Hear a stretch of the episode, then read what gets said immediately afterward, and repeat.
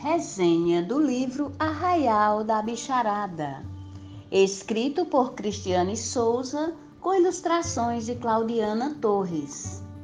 Ouvir histórias contadas pelos avós nos faz viajar na imensidão do amor e do carinho que é transmitido por eles. E ouvir histórias sobre uma festa que nos alegra só de ouvir o nome Junho é espetacular. Essa história nos faz viajar nas memórias afetivas e culturais da nossa região. O Arraial da Bicharada fala de uma festança que aconteceu no sertão com a participação da Bicharada da Caatinga. Houve uma grande confusão entre eles, mas no final muitas coisas maravilhosas aconteceram ao redor de uma fogueira. Convido-lhes a viajar nessa história encantadora. E sabe onde você vai encontrá-la? Na Biblioteca Digital da Nobelino.